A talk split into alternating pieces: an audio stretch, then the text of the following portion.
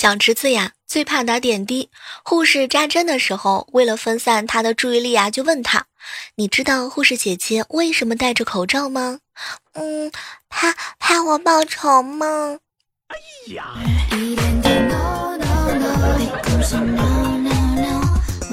嗨，各位亲爱的小伙伴，这里是由喜马拉雅电台出品的《万万没想到》。我这辈子啊，最大的幸运就是年纪轻轻的就认清了自己。瞧，我们上午的时候啊，商务培训课的老师提问，所有的草根打工者的梦想是什么？大家都七嘴八舌的回答当老板。知我回答，不劳而获啊。嗯，就是这样。中午啊，给我老爸撒娇，爸，我从今天开始节食减肥了。老爸紧张的看着我，不行啊，节食伤身体啊。我当时心里特别的暖，爸，我会注意的。我老爸依然摇头，不行不行，你现在胖一点，别人以为你吃的多，万一你节食了还胖，别人啊会说你是遗传的。马上呢就要到双十一了，那小妹儿我呢？在这儿要跟大家提两个字儿：早睡。男生都喜欢跟沙雕的女孩子啊一起玩儿，这样就能够源源不断的拿走他的段子，去逗他的女神开心了。当你发现无路可走的时候，不妨啊去一次重庆，那里呢不仅地面上有路，楼顶上还有路。而且呀，哼，我是还有路呢。想想看，岁月磨平了我的棱角，用现在的话就是呢，我被生活给盘了。在每句话前呢，加上“哼”，女人可以有效的展示霸道总裁气质。比如说，“哼，女人，我帮你把碗洗了。”“哼，女人，这搓衣板我还要跪多久？”哼，女人不敢听话，你要再不听话，我打自己给你看，我跪下给你看。中午的时候，外卖到了，配送的小哥哥啊，开门就说：“您外卖到了，能给我一个五星好评吗？”“可以啊，怎么给啊？”“呃，你把手机给我，我自己来吧。”我把手机给他，他一顿操作猛如虎，然后呢，还给我手机，谢谢啊。走了走了。过了五分钟之后啊，他又来敲门儿。哎，不好意思啊，刚才这个外卖啊，忘给你了。你有没有发现，当代互联网的情感有多么的脆弱呢？三天没聊天就不好意思再找对方了。哎，对，没回我，我都不好意思找了。中午啊，办公室和几个好朋友一起聊天儿，大家伙儿总结了一下各个 A P P，比如说某音就是看我多美，看我多帅，看我多厉害；朋友圈呢就是我爱闺蜜，我爱我娃，我爱我妈；某乎上就是刚下飞机，人在美国，年入百万；某红书上呢就是嗨，青色好用，只要九块，这里有卖哦。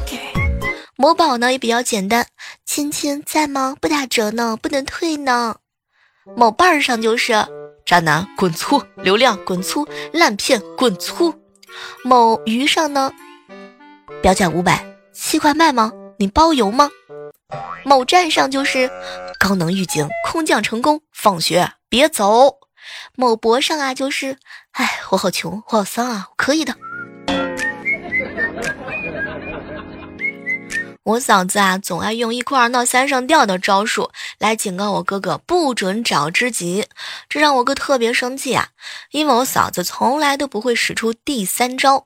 哎，嫂子，我跟你说，千万不能把人给逼急了。如果真的逼急了，什么事情都做得出来，除了数学题。最近总感觉浑身无力，哎，这个力呀，主要是购买力。去吃饭的时候啊，发现菜点多了，跟服务员说：“哎，麻烦你看一下酸菜鱼做了没有？没做就不要了。”服务员呢，满脸微笑的说：“好的，好的，我看看做了没做啊。”他拿着耳麦，十六号桌的酸菜鱼做了没有？好的，知道了。后来呢，他放下一下耳麦，不好意思啊，已经做好了，不能退了。行，好吧，那就不退了。过了一会儿之后啊，服务员又满脸通红的回来了。呃，你没点酸菜鱼呀？小妹儿，小妹儿，为什么开锁公司的电话号码都那么厉害？不是炸弹号就是连号的。嗯，因为连钥匙都能忘的人，根本就记不清楚太复杂的号码呀。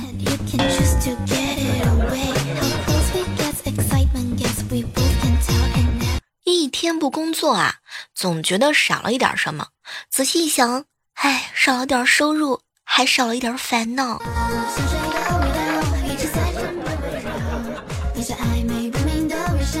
闺蜜长得比较美，刚刚给我打了电话。我哥问我聊什么呢？聊得那么嗨，我就说呀，她和她老公结婚啊，嗯，这么多年了，感情一直不是特别好。想离婚呢，又觉得对不起这个孩子；不离婚又觉得对不起快要老去的自己。问我什么意见？哎，当时我哥啊看了看我，小妹儿啊，长得漂亮就是烦恼多，哪像你啊，就不会有这么多烦恼。哎，你从来都不站在我的角度看。小妹儿，我怎么没看呢？我昨天还从厨房的窗户外边看了呢。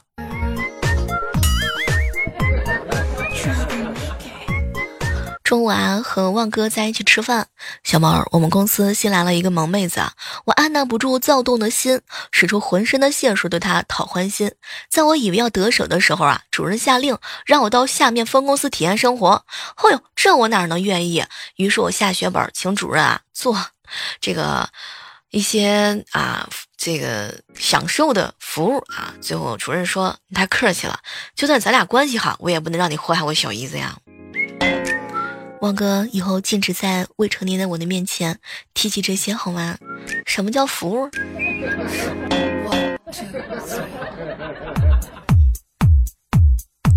闺蜜小声的问我：“小妹儿，小妹儿，你是不是看上那个之前给你看病的那个医生了呀？”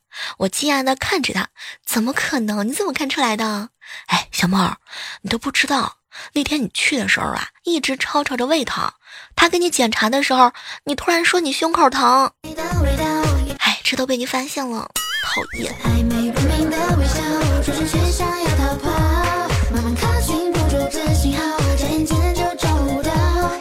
小时候不想打针，最后被妈妈按在病床上，还在拼命的反抗。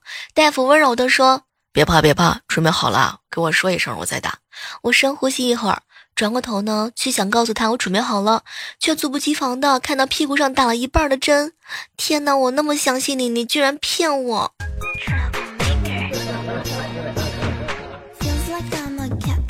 在老姐家串门，外甥拿着棍子啊，说他是孙悟空，对着我脑袋咣当就是一下。当时我就怒了，狠狠地揍了他一顿，让他知道自己啊是个凡人。后来我离开了，刚走到楼下，听到他在阳台下喊：“快下雨淋他，不然我打上凌霄宝殿。”幼儿园啊接侄子，看到他跟一个小女孩围着滑滑梯啊疯跑，我就叫了他一声，想提醒他慢点跑出安全。结果他不耐烦的打断我：“我在追女孩子，不要打我。”有出息。下个月呢，有两个闺蜜要结婚了，都抢着呢要我去当伴娘，哇，给我那个激动的呀！我打电话告诉我爸，我爸就说。哎，不知道你找谁呀？花钱都得请你呢。啊，真的吗？我真的那么抢手啊？哎，谁让你长得那么丑啊？好长时间没有和大家分享关于小明的这个好玩的事情啦。说有一天啊，莹莹呢上课的时候啊问，来把昨天我布置的作业都交上来。老师，我有洁癖，您介意吗？不介意啊。那好，这是我的作业。说着，小明掏出了一本空白的作业本儿。小蕊啊，在语文课上呢，问学生同学们：龟兔赛跑的故事，大家说一说。兔子为什么输给乌龟呢？老师，老师，因为它睡觉。对极了。那我们应该怎么样做才能使兔子不睡觉呢？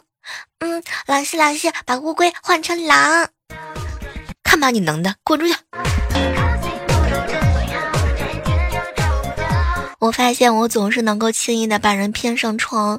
每当我跟别人打完一把决定求生以后，我他就会对我说：“小萌，我要上床睡觉了。”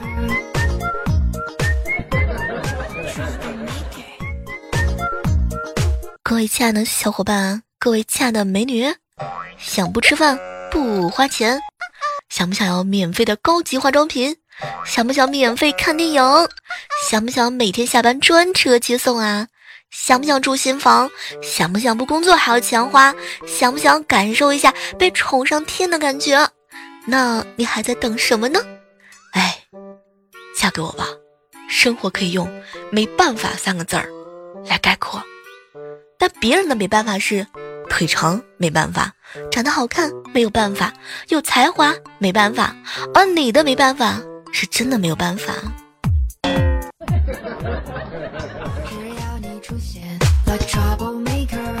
有一对夫妻结婚啊，几年了，一直都没要孩子。她婆婆不乐意啦，拐着弯就说：“养个老母鸡这么多年，也该下蛋了吧？”没多久之后啊，儿媳妇怀孕了，是双胞胎。没过两年，儿媳妇又怀孕了，一检查又是个双胞胎。最后没舍得，这个又生了下来。这下好了，婆婆在家带四个孩子啊，整天抱怨这累呀，抱怨那儿累。儿媳妇说了。呵，这就累了。别人老母鸡都带十几个的。提醒一下各位亲爱的小伙伴，大额转账的时候啊，把到账的提示手机号填一个随机号码，这样呢可以让这个号码的主人开心好一阵子呢。现在这些软件到底是怎么回事？下载的时候拉帮结派，一个连带四五个兄弟。我删软件的时候，怎么没见你把你兄弟们都带上啊？有福可以同享，有难不能同当吗？哼，垃圾！去年情人节的时候啊，经理通知单身的留下来加班，其余的正常下班。吴道哥哥啊，灵机一动，就问同样单身的女同事：“哎，你想留下来加班吗？”哼，神经病才想加班呢！哎，等会儿下班，咱俩假装情侣，这样就能正常下班了。报告经理，他单身。吴道说了，他非常乐意加班。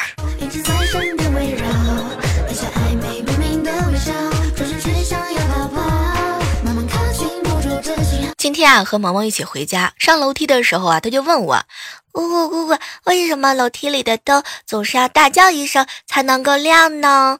嗯。因为这是声控的开关啊，嗯，那我用能用遥控器开这种灯，你信吗？如果你能用遥控器开这种灯啊，我给你一百块钱。这个时候就看到萌萌跑回家，从家里拿出了一个电视遥控器，然后用力的往地上一摔，就听见啪的一声，楼道里的灯全都亮了。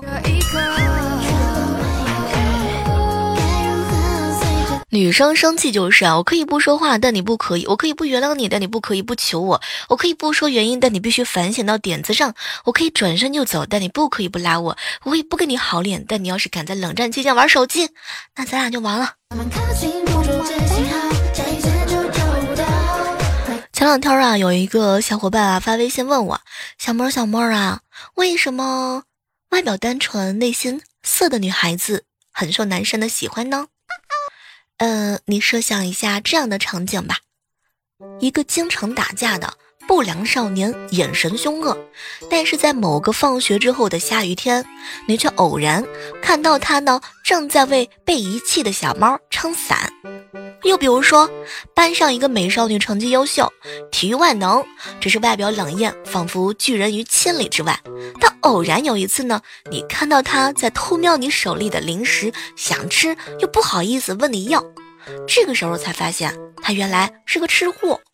这些呢都是非常老套的情节了。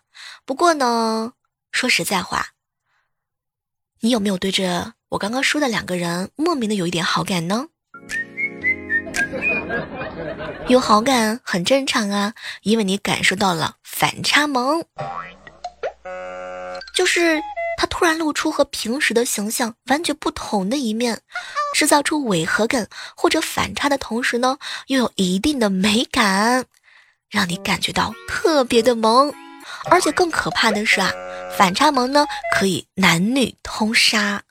据说，在某国有一个某网站曾经对两百名的男性进行了问卷调查，看看男男生女生的哪些反差萌最能够吸引他们。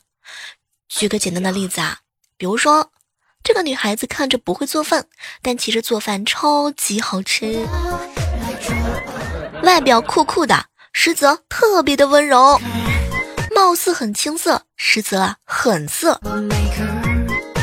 再说了，据说也有一些调查，男生哪些反差萌吸引女孩子的，尤其是那些平时很酷的男生，突然开始撒娇，平时爱胡闹，工作时很认真，外表很凶狠，其实很喜欢吃甜食。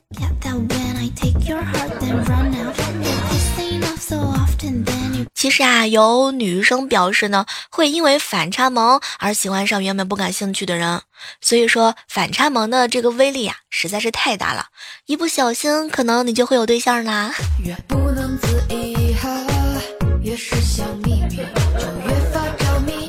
我算是发现了，美容院的人永远都说你皮肤缺水，按摩店的人永远都说你湿气太重，有没有感觉到特别的真实？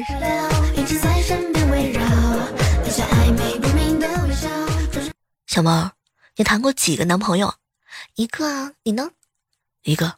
嗯，不可能，我知道的只有五个女孩子了。你品，你仔细品。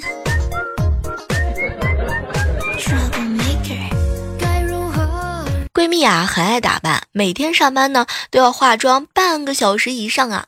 最近上班突然就不化妆了，我问她为什么，她看了看我。哎，小妹儿姐，我对这个公司啊是完全失望了。这样的公司根本就不配我浪费化妆品。拜托，我也不爱化妆，主要是男同事不配我浪费化妆。都说呢，秋天不能天天洗澡，那么怎么判断今天需不需要洗澡呢？哎呀，一点点磕我，闲的话就洗。遇到困难的时候，别人是势在必行，而我势在不行。我嫂子呀，不让我哥哥喝酒。昨晚上呢，朋友请我哥吃饭啊，不停的敬酒，我哥啊也是低头不语。这个时候呢，不知道是怎么回事啊，他脑筋抽了，突然来了一句：“我怀孕了，不能喝酒。”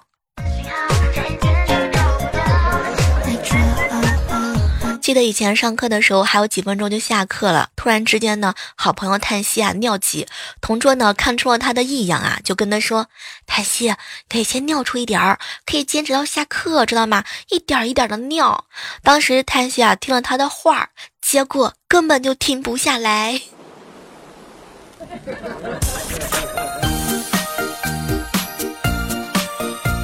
我不会做饭，家里也没有厨房用品。昨天闺蜜给我送了一锅汤过来，喝完了想给我洗一洗，但是没有洗洁精，我就整了一些洗衣液，把锅洗得锃亮锃亮的。闺蜜刚刚给我发了一条语音：“小猫儿，你是不是用我的锅洗衣服了？我晚上煮的时候，这个汤啊是一股蓝月亮味儿。”抱着一把吉他，弹着哆瑞咪。中午的时候啊，有朋友跟我说：“小猫千万不要在朋友圈里啊指桑骂槐，说某些人某些事儿。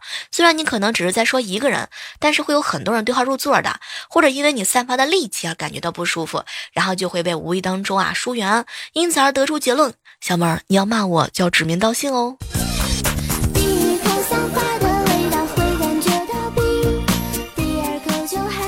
上学那会儿，班上啊竞选文艺委员，老师说这个文艺委员啊要看颜值的。话刚一说完，我们班几个帅哥美女啊就踊跃发言。老师静静的听他们说完，然后来了一句：“不好意思啊，我不选颜值高的。”老师刚说完，全班的目光都落在我的身上。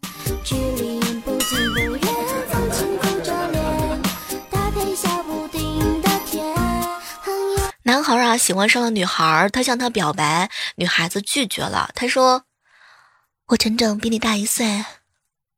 我一月的时候，你十三个月，你是我的十三倍；我二月的时候，你十四个月，你是我的七倍；我一岁的时候，你两岁，你是我的两倍。只要你永远和我在一起，我们就慢慢的在接近。天哪，多么浪漫的故事哈！”抱着一把吉他，弹着哆瑞咪。我哥呀是一个特别大男子主义的人，在家里头地位很高。嗯，我嫂子呢挺怕他发脾气的。他俩结婚这么多年，我嫂子不敢跟他吵架，但是昨天因为是我嫂子的生日啊，我哥工作忙，把先前答应啊给他买个包这个做生日礼物的事儿给忘了。一回到家，我嫂子呢就对他横眉冷眼的，骂骂咧咧的。我哥当时这暴脾气作发作了，一下子扬起手来，在我嫂子的惊吓声中，狠狠的照着自己的脸扇了下去，吓得他抱住我哥的手，一个劲儿的说：“不敢了，不敢了，不敢了，下次再也不敢对你发脾气了。”所以男人还是要狠点好。刚刚收到幺零零八六再次发来的短信，您的话费余额已不足三元，我用颤抖的小手回了一条短信回去，没钱交，再宽限两天吧。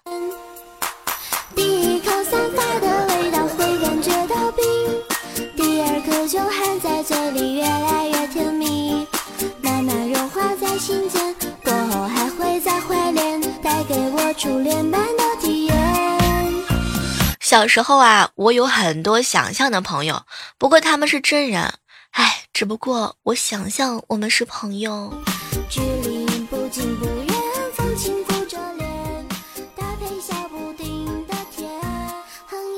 嘿，这样的时刻当中，依然是感谢各位锁定在由喜马拉雅电台出品的《万万没想到》。如果喜欢我们节目的话呢，千万不要忘记手机下载喜马拉雅电台，搜索主播李小妹呢，加入到我们的互动交流群幺八四八零九幺五九。那我也希望能够在节目的评论区看到你的身影哦。嗯。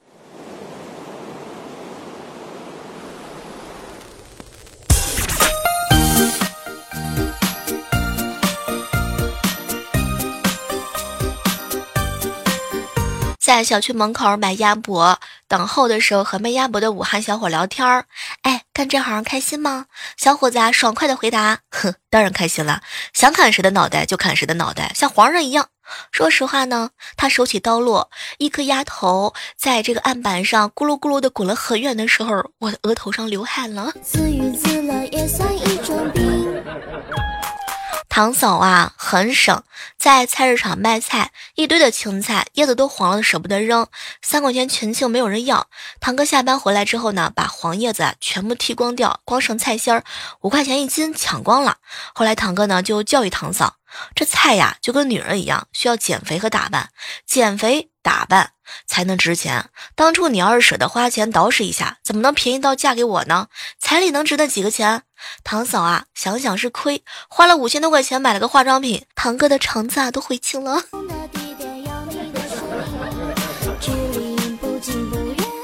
好了，我们今天的万没想到呢，到这儿就要和大家说再见了，依然是期待着在下期的节目当中能够和各位不见不散。我在喜马拉雅上等你哦。